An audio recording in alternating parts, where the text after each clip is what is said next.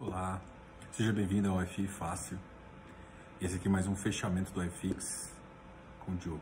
Teve algumas pessoas que é, acabaram não gostando do vídeo e tudo mais, e aí eu queria que pedir, se não gostou, colocar algum material lá, fazer perguntas no comentário pra gente conseguir melhorar os vídeos. Dois conteúdos normalmente eu coloco. Eu coloco o fechamento do iFix, né, onde eu falo um pouco dos preços, e, e como o iFix tem se comportado no tempo. E eu pego às vezes um tema e jogo para dentro desse fechamento, como isso se encaixa. Ontem eu fiz isso relativo ao iFix, né? Eu estou comparando o desempenho de 2019 com os preços de hoje, com o desempenho de hoje. Eu faço um fechamento mais detalhado e eu coloco ele apenas no YouTube. E no GTV, totalmente direto. Então, se você quer um fechamento um pouquinho mais denso, um pouquinho mais complexo, vai para o YouTube, o fechamento do mais simples e com as informações mais resumidas, a gente eu coloco aqui no GTV. E duas notícias, eu estou preparando o e-book FI Fácil, uma segunda revisão. Inclusive, eu vou começar a colocar de FIP. Hoje eu fiz um post sobre FIP, ficou muito legal. E agora aqui vai começar a aparecer a lista dos 15 FIPs que são listados em bolsa. Só para dar um gostinho do que você está vendo. Mais duas coisas eu estou preparando. Eu estou preparando o comparativo do iFix até a data de hoje também. E um estudo sobre galpões logísticos. E eu estou separando esse galpão logístico em duas etapas. Uma é o galpão logístico puro mesmo e um outro é o industrial.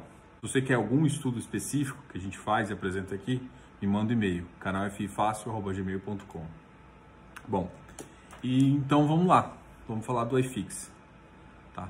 E para quem gostou também, não vou falar só de quem não gostou, para quem está gostando do vídeo, continua dando like, continua falando, mas muito importante você fazer um comentário para me ajudar. Ah, o que, que você quer ver, o que, que você quer conhecer sobre FI e sobre FIP e sobre o mercado financeiro. Esse é o objetivo aqui do canal. Hoje o iFix ele fechou por positivo, 0,23%. E aqui quando eu falo, eu falo da minha cesta de ativos. Vamos começar falando dos negativos e depois a gente faz os, os, os mais positivos que estão chamando a atenção. Ontem eu comentei sobre o Saag, que ele tinha que chegar na faixa dos 107, e ele chegou na faixa dos 107. Vamos ver o RBVA foi para a faixa do, ele subiu muito pouco. O que, que aconteceu? Ele, eles estão na proporção de 0,88. 0,88,29. Essa proporção ela tem que ser contínua. Então, se ele vai deixar de ser negociado no dia 20, é, essa proporção tem que ser mantida. Então, se cair um pouco um, o outro vai cair. Se um subir, o outro vai acabar subindo para manter essa proporção. Tá ok?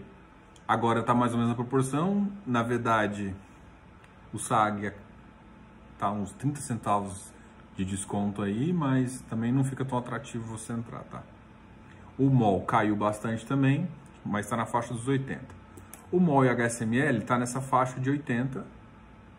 O XPMOL já está na faixa de 90 e o VISC já está na faixa de 96. Deixa eu só... É, 96,70, exatamente. Tá? Então os dois piores foram o MOL e o SAAG, o mall de shopping, mas hoje o setor de shopping não caiu todo, por exemplo, o VISC subiu. A gente vai falar do VISC mais no final, eu quero dar um recado em relação ao VISC. BC, BCFF, né? Também Vigir caiu mais um pouquinho. O Vigir, para mim, eu, eu acho que ele está sendo mais penalizado do que precisa, tá? Então, se está querendo olhar um, um segundo de crédito, você já cansou do KNCR, é, vamos dar uma olhada nesse nesse Vigir, tá? Tem uma boa carteira, ele é atrelado ao CDI, o que faz com que o valor patrimonial não, não tenha se alterado tanto. Apesar do, do, do rendimento em si vai cair, é claro, se você está tá atrelado ao CDI, o CDI está caindo, ah, o rendimento final vai cair. Mas o valor patrimonial da cota não. Então o valor patrimonial da cota você ainda tem um ganho aí. Tá? Então esse é um bom. Um outro que eu tinha gostado bastante era o HGCR, só que ele já está entrando na faixa 98, tá? Então, Quem comprou, comprou. Agora é mais. A gente tinha separado né, dois tipos de ganho: né? um ganho beta, para normalizar mais rápido, e depois um ganho futuro, quando o mercado em si todo voltar. Esses ganhos betas, a maioria já está passando o preço, é, é possível você achar ainda, mas já está. Mas, por exemplo, esse HGCR já saiu. Vigip foi um que subiu bastante, a 85. De, entre até 86 e 87, eu não estou dando recomendação aqui, eu estou falando como eu faço, como eu trato a minha carteira. Eu traço uma meta e ó, até esse padrão aqui eu compro, mais que isso não. Ó, o Iridium já começou a, a deslocar já, tá numa faixa de 102. KNRI também. Então, KNRI voltou ah, para 152. A BCP subiu 86, mas a BCP monoativo, foge. HGRE, HGRE eu ainda acho que é uma boa oportunidade, viu? Então assim, é, novamente, isso aqui não é, não é, não é dar recomendação nem nada, é, é te mostrar como você analisar. Você pega o ativo, é um ativo que você gosta, primeira coisa. Eu faço uma cesta de ativos que eu gosto, por isso que se não tem aqui que eu não comento muito, é porque na verdade às vezes eu não olho. Não tem como se olhar tudo. Então, se você tem alguma curiosidade, me fala. Todos que eu olho, eu, eu sempre tenho uma noção do, do valor patrimonial e do preço. E isso eu vou calculando de, de atratividade. Eu tento sempre ficar estudando o fundo justamente para não, não cair numa pegadinha de, de não ter um fato relevante que eu não olhei e mudou o valor do meu ativo ou, ou o valor patrimonial e eu comprar errado. Tá ok? Bom, esse aqui uh, foi basicamente o fechamento. E aqui agora a gente vai falar de três fundos que, que é um pouco sobre notícia. O RBRF é, enviou uma carta consulta né, para fazer algumas alterações na emissão. Ele tinha uma emissão que estava justamente naquele olho do furacão que eles cancelaram e agora eles estão tentando fazer uma nova captação. A captação eu achei que, tá, que eles mantiveram a captação, mas é, para 350 milhões, uma captação relativamente alta para esse mercado, mas é uma oferta CVM 400, ou seja, ela atinge o público geral, ela não é específica. Então, ou seja, não tem ninguém com cheque pronto. Que a 476 você tem esforços reduzidos, então é, é, ela é mais direcionada. Essa 400 ela é para o mercado, uma oferta grande para o mercado. Só que eles fizeram uma coisa: eles reduziram o valor mínimo de 50 milhões para 10 milhões. Então, assim, eu não sei se eles estão esperando captar todos os 350 mas o que eles estão querendo é captar ali uns 20, 30 milhões, que vai ajudar um R. Por exemplo, por que, que é interessante para eles fazerem isso? Eu não sei se é interessante para o cotista, mas para o ponto de vista deles é interessante. Que é o que, o, por exemplo, o HFOF tem. Tem caixa. Ele tem caixa no momento onde está tá os preços baixos. Que a gente está falando aqui, ó, tá tudo longe do valor patrimonial. Você consegue deslocar isso. Isso aqui vai ter um ganho mais rápido, isso aqui vai ter um ganho mais lento, mas alguns, às vezes, faz sentido você entrar num ganho mais lento um, um FOF, ele justamente vai fazer a análise que eu estou fazendo para entrar no ativo ou não. Então, para o RBR, para o gestor, faz sentido ele ter um capital agora para conseguir justamente comprar boas oportunidades e entregar mais para o cotista. Qual que é o problema? O mercado, o RBRF, está R$ 100,50. Só que a oferta vai vir de 106. Eles tiraram a taxa de distribuição primário, que é bem positivo, mas a, o cálculo está 106. Assim, aí como é que funciona? Ah, mas Diogo, por que, que eles fazem isso e tal? Para você que tem 10 cotas, 100 cotas, entrar e sair nesse mercado é tranquilaço. Para alguém que tem 1 milhão, 2 milhões e vai entrar e sair, não é tão fácil. Mesmo que é um fundo que ele tem uma negociação boa, quando você vai comprar muita cota, se desloca muito o preço. Esse RBRF, ele tem um valor patrimonial ali próximo desse 106 até 110. Então, se um cara está entrando no valor patrimonial ah, e pode obter ganho. Então, alguém que tem mais dinheiro, ofertas protegem ele, justamente porque ele não desloca muito o valor. Porque assim, se você vai comprar 106, se um cara de 10, 20 milhões vai entrar, ou várias pessoas nesse, nesse fundo, ele desloca muito o preço. E se você observar, alguns ativos ao longo do dia estão sendo deslocados justamente porque outros FIs estão sendo comprados. Então isso é uma dica. Ah, mas então o cara começou a comprar, eu eu vou comprar junto. Ó, toma cuidado que você não sabe se a, se a tática dele é de curto, médio ou longo prazo. Então você tem que saber o que você está fazendo também. E outras vezes eh, ele está querendo comprar para ter uma voz na assembleia justamente porque ele o ativo não está legal. Então tem várias tem vários motivos de estar tá comprando. Então você tem que ter o seu, tá? Enfim, uh, então para o gestor é interessante isso e para algumas pessoas com capital maior querem entrar na bolsa, mesmo no CVM 400, ajuda. Eu não sei se eles vão conseguir atingir, porque é, talvez 10 milhões eles consigam, tá? É, de qualquer forma, para quem tá lá, vamos lá, eu tô nessa brincadeira. Eu não vou entrar, eu acho que é interessante para o fundo fazer, vamos supor que alguém mais com mais dinheiro entra nesse 106, para quem não tem, não, não vejo vantagem, mas você pode comprar ali, né? comprar 100 e carregar um pouquinho, né? Então, e, e a vantagem também de fazer uma oferta acima do preço que você do preço de mercado é justamente porque a tendência é justamente todo mundo comprar desse preço, tá? Então, se for aprovado, ele te dá mais ou menos uma base de onde o preço pode estabilizar. Isso é, é só uma informação, só uma, uma e hoje teve a carta consulta, então se você é cotista, vote aí. Eles também falaram da demonstração financeira. A demonstração financeira não fica no site da RBR, fica no site do BTG, que é administrador, tá? Então se você está querendo ver, é, eu normalmente eu baixo essas, essas demonstrações financeiras, eu analiso. Quem é auditor lá é a PwC, coisa muito séria, é uma big da Big Four aí em relação à auditoria. Gostei muito de ler esse relatório demonstrativo, tá? é, principalmente de FOF. Se você gosta disso, dá uma olhada. Só que assim, é, se você ainda nunca viu uma, uma demonstração financeira, um balanço patrimonial, um BP e um DRE, você vai ter uma dificuldade. Não sei se isso vai fazer sentido até eu comentar aqui, abrir aqui. Mas caso você queira, a gente pode pegar um ou outro item que é mais interessante e destrinchar aqui. Mas é, é meio pesado, né? e outras. Normalmente você faz uma comparativa, então você não, você não, normalmente você não olha só o balanço patrimonial de 2019, você acaba olhando o relatório de 2018, 2017, faz comentários, e aí isso você tem que aprovar, tá? Bom, esse foi esse, o recado do, RBRF, do TFOF, avisando que uh, foi aprovado em Assembleia foi aprovado em Assembleia, vou, vou falar o resumo aqui, foi, foi aprovado em Assembleia a incorporação do TFOF para o HFOF, o que vai tornar o HFOF o maior fundo de fundos do mercado e talvez eu acho que até o maior FI do mercado. Tem um patrimônio flutuante, porque você tem crise lá dentro, né? Você tem crise ou FIs que tem crise.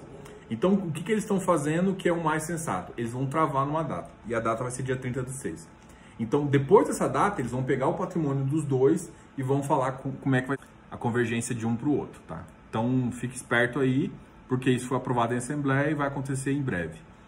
Vai ser bom, é, eu, eu acredito que fundos maiores tornam o mercado melhor. A gente vai continuar observando aí os dois para trazer notícias para vocês. Se tiver alguma, alguma, algum aspecto que você queira que avalie, também me pergunte aí. O VISC o FISC é um que eu sempre falo positivo, né? Eu gosto, gosto dele da carteira, mas hoje eu vim comentar um, um, um fato aqui é, sobre. É, eu fiz uma, um questionamento, mas você tem o canal do RI, você pode fazer questionamentos. E o meu questionamento foi justamente o seguinte: o FISC tem um, um caixa, justamente porque ele fez uma missão agora, e, eu, e ele está tentando fazer uma compra do FI, ISPB, esse FI é da própria 20, mas era um, era um fundo restrito. E aí eles estão fazendo uma negociação e vai manter a, o 20 vai continuar sendo o gestor desse fundo, mas aí a taxa de administração que eles cobrariam para não ter dupla cobrança não é cobrada no VISC. Só que assim, qual que é a minha opinião? Eles foram, ele foi negociado a um cap rate fiz, é, fechado. com essa crise, se você vê XPMOL, o HSML, o MOL, você não acha que você tem mais oportunidade? Então eu justamente questionei o, o gestor, né? O RI do, do canal, justamente perguntar, pô, vocês vão, vai ficar com a mesma taxa que estava antes? Com o mesmo cap rate para entrar no, no fundo? E o que eu que estava tendo assembleia, eu já tinha inclusive feito a minha votação. Minha votação era totalmente a, a, favor, mas agora, pô, o mercado mexeu. Você não vai ter outras oportunidades, você não vai conseguir comprar é, no mercado secundário. Na minha opinião, eu acho que você consegue. Você consegue fazer boas aquisições. Você não consiga comprar tudo, mas uma parte você consegue. Você renegociar com o próprio. Só que aí, como ele está nas duas pontas, isso gera um pouco de conflito e talvez desinteresse deles. Então, é, nesse ponto, o que eu. Aí eu recebi a resposta. Mate, é, vai ser dia 29 a nova Assembleia e vai, vai, vai permanecer inalterado todas as, as questões da Assembleia, ou seja, com os, com os mesmos fatos que estava antes. Então passou crise, eles adiaram, mas não mudaram a essência. É, Assim, o meu recado é, eu queria que eles mudassem, queria que eles comprassem é, fundos de shopping no mercado secundário, que seja. Que eles já tenham tido comprado, né? Porque caiu bastante. Pô, o XPMOL ali ficou muito, bra... muito abaixo do que, do que o valor de mercado. Então, é... esse pelo menos é um recado que eu estou tentando falar assim para vocês, se é investidor para conversarem com eles também, entendeu? Então, se você é, acion... se você é um cotista, um investidor do VISC, manda e-mail para eles perguntando sobre isso também, entendeu? Eles têm a obrigação de responder, não significa que eles vão ser positivo ou não. E aí a segunda, a segunda forma de você falar não é votar contra. E eles, só que assim, tem um risco deles estar com uma operação fechada e você votar contra, eles têm que achar outra operação. E então assim, eles têm que avaliar isso também. Só que por exemplo, todos os shoppings baixaram de preço, tudo isso mudou. Então, se, se, se o valor patrimonial cai um pouquinho, eu espero um cap, uma compra num cap rate melhor agora. É isso que eu estou querendo falar. Pode ser até a mesma compra, mas o cap rate tem que ser diferente. Então, não, eles não falaram que, que esse cap rate tinha mudado, e isso me preocupa, porque eles podem ficar com o valor patrimonial fazendo um negócio antes e manter isso no, no, fundo. É, esse é o meu receio, tá? É, eu ainda não, eu, eu tô direto em contato com eles e até agora eu não tive resposta a não ser a que veio no comunicado. Eles me respondem, eles me replicaram o comunicado, não me respondeu exatamente o que eu queria saber. Eu queria, beleza, se a gente for comprar, mas vai manter a mesma. Sim, vai manter. Então, se você tá vendo isso e conhece alguém do VISC, fala para eles me procurarem, porque eu realmente queria que eles respondessem isso melhor. Bom, é, e aí em compensação, eu vou pegar e dar um, um EA para um gestor que foi o RBR. A RBR, eu, tava, eu falei do RBR Alpha, né? Agora eu vou falar do RBR Properties. Ele soltou um relatório gerencial e o relatório gerencial vai ser o que eu vou mostrar aqui, vai aparecer na sua telinha aí do lado. E a gente vai, eu vou ler algumas coisas aqui e vou fazer uns comentários. E o que é mais legal desse relatório é que ele justamente fez o que eu queria que o VISC fizesse. Que é falar, beleza, pô, tô com dinheiro aqui, vou comprar no mercado secundário. Que, tipo, é óbvio, né?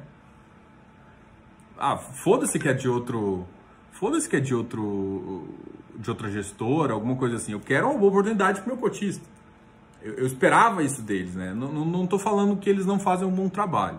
Eles fazem um excelente trabalho. É um ativo que eh, eu gosto bastante acompanho é, bem, bem próximo ali. Eu gosto bastante da gestora, né? Isso, isso é meio óbvio.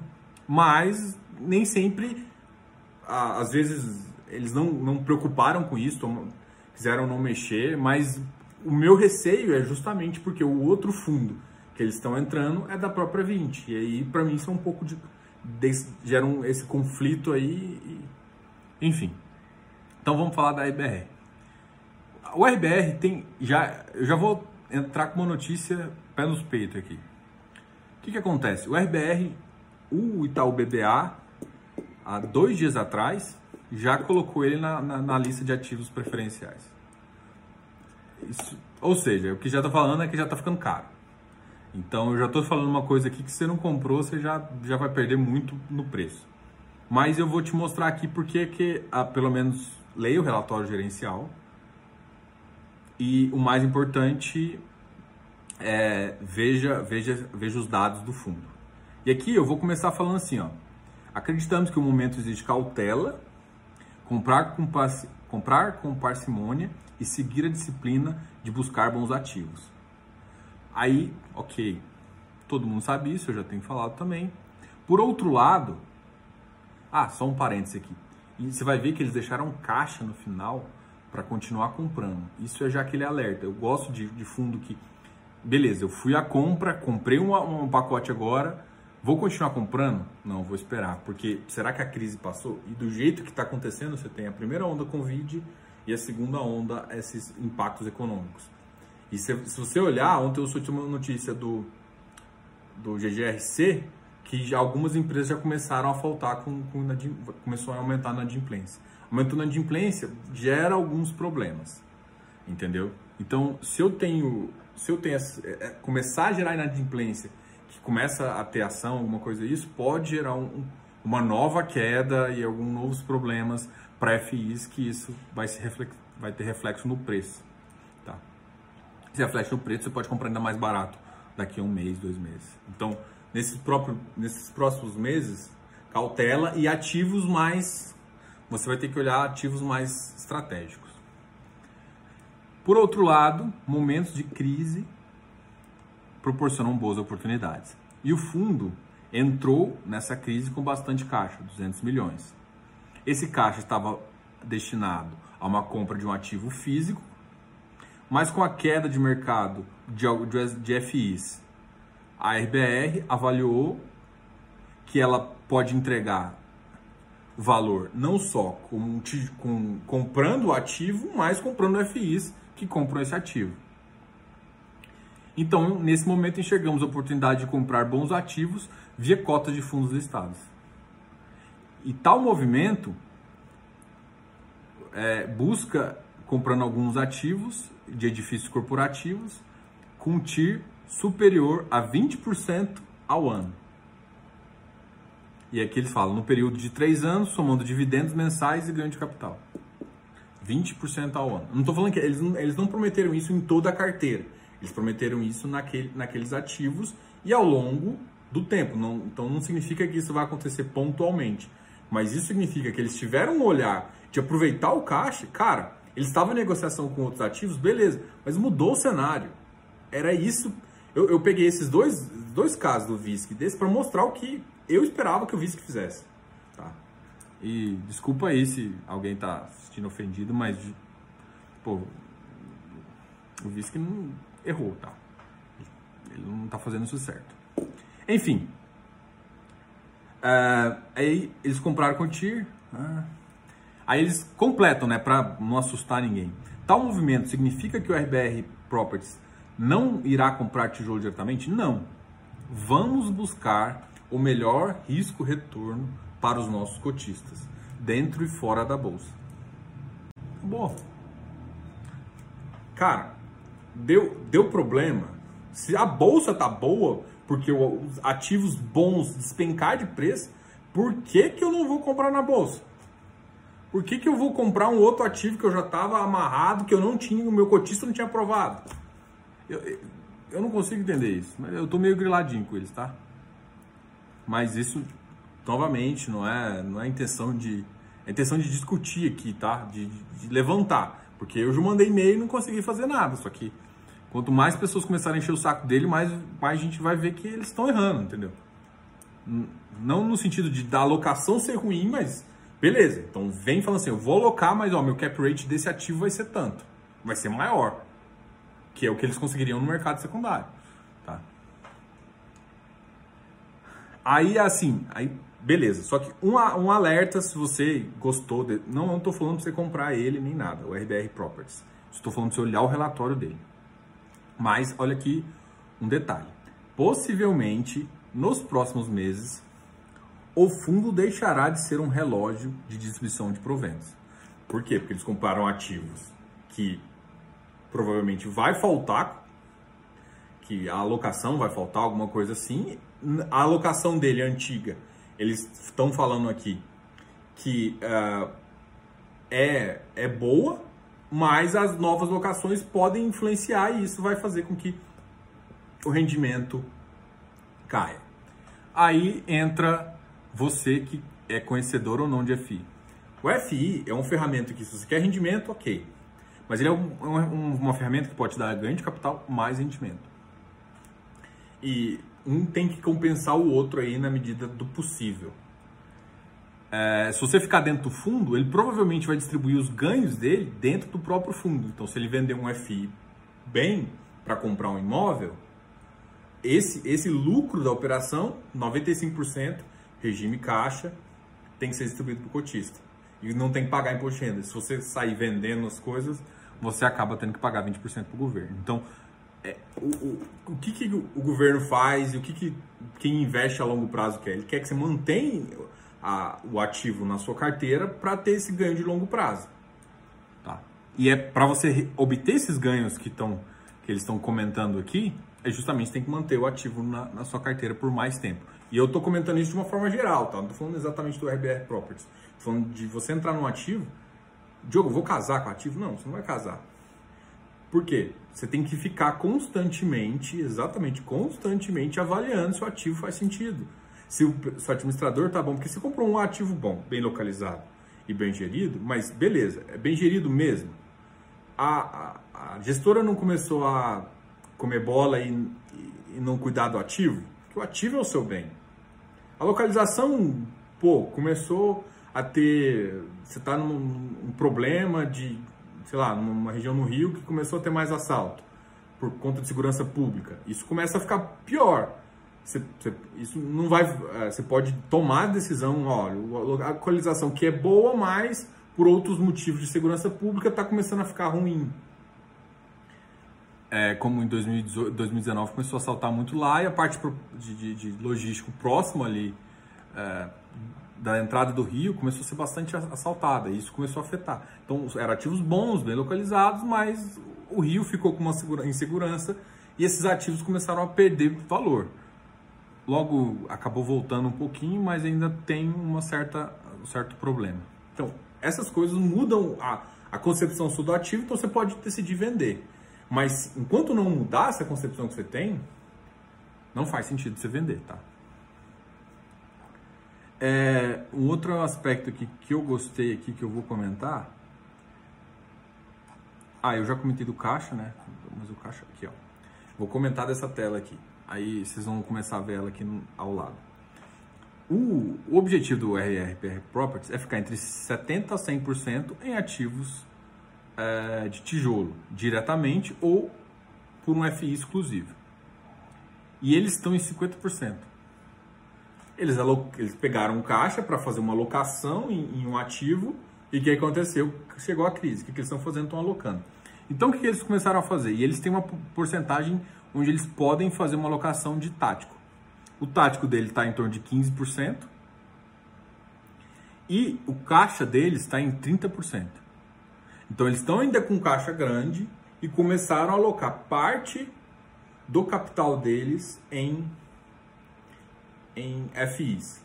E aí, se você for olhar, se você chamar que ele está em 55 mais 15%, eles estão em torno de 70% alocado. Então, eles obtiveram esse 70% em ativos de tijolo, mais ou menos, mais parte alocado em FI. E eles falaram que eles, eles realmente compraram. E aqui mostra mais ou menos como foi a proporção. Então eles compraram, os dois maiores vou falar para não ficar muito. Compraram 41% em FIs de recebíveis e 38,2% em corporativo, em lares corporativos. E aí o mais legal aqui, é, como que eles fizeram a, a compra desses ativos? 86,8% foi no mercado secundário, ou seja, compra direta como se fosse um trade, como se fosse você que vai lá e compra ele. O, um fundo ele tem duas possibilidades. Ele é um, como ele é um, ele é, um, ele é gerido por um gestor profissional, então ele pode entrar na 476, na 400 ou no mercado. E eles estão eles entraram bastante aqui em é, você pode perceber que 86% foi entrados via mercado. Provavelmente nessa queda também. Tá? E aqui eles falam dos ativos não, uh, que eles compraram. Eles compraram Canip, BRCR, SDIP, o Safra, XPMOL. A maior posição foi Canip. Bom, esse aqui foi o recado que eu, que eu, que eu tava vendo, né? Então eu, eu conversei com vocês sobre a RBRF, o HFOF, o VISC e o RBRP, o RBR Properties. Então, são bons ativos, todos esses que eu comentei, cada um com o seu momento aí. E eu também falei de algumas críticas que eu tinha. E o mais importante agora, se você gostou do, do vídeo, se você não gostou também, deixa um comentário para mim. E o mais importante, se você gostou, dá um like, se inscreva no canal. Esse fechamento eu também posto no Spotify, né? Eu coloco ele em podcast, então isso é uma discussão que vai para o podcast. E caso você queira conversar, meu canal está sempre aberto. E preparei que eu estou trazendo novidades para vocês em relação a estudos, galpão logístico e galpão logístico industrial. E de tá? Então esses três estudos aí estão no forno e uma revisão 2 no e-book FI Fácil. Ok? Grande abraço e até.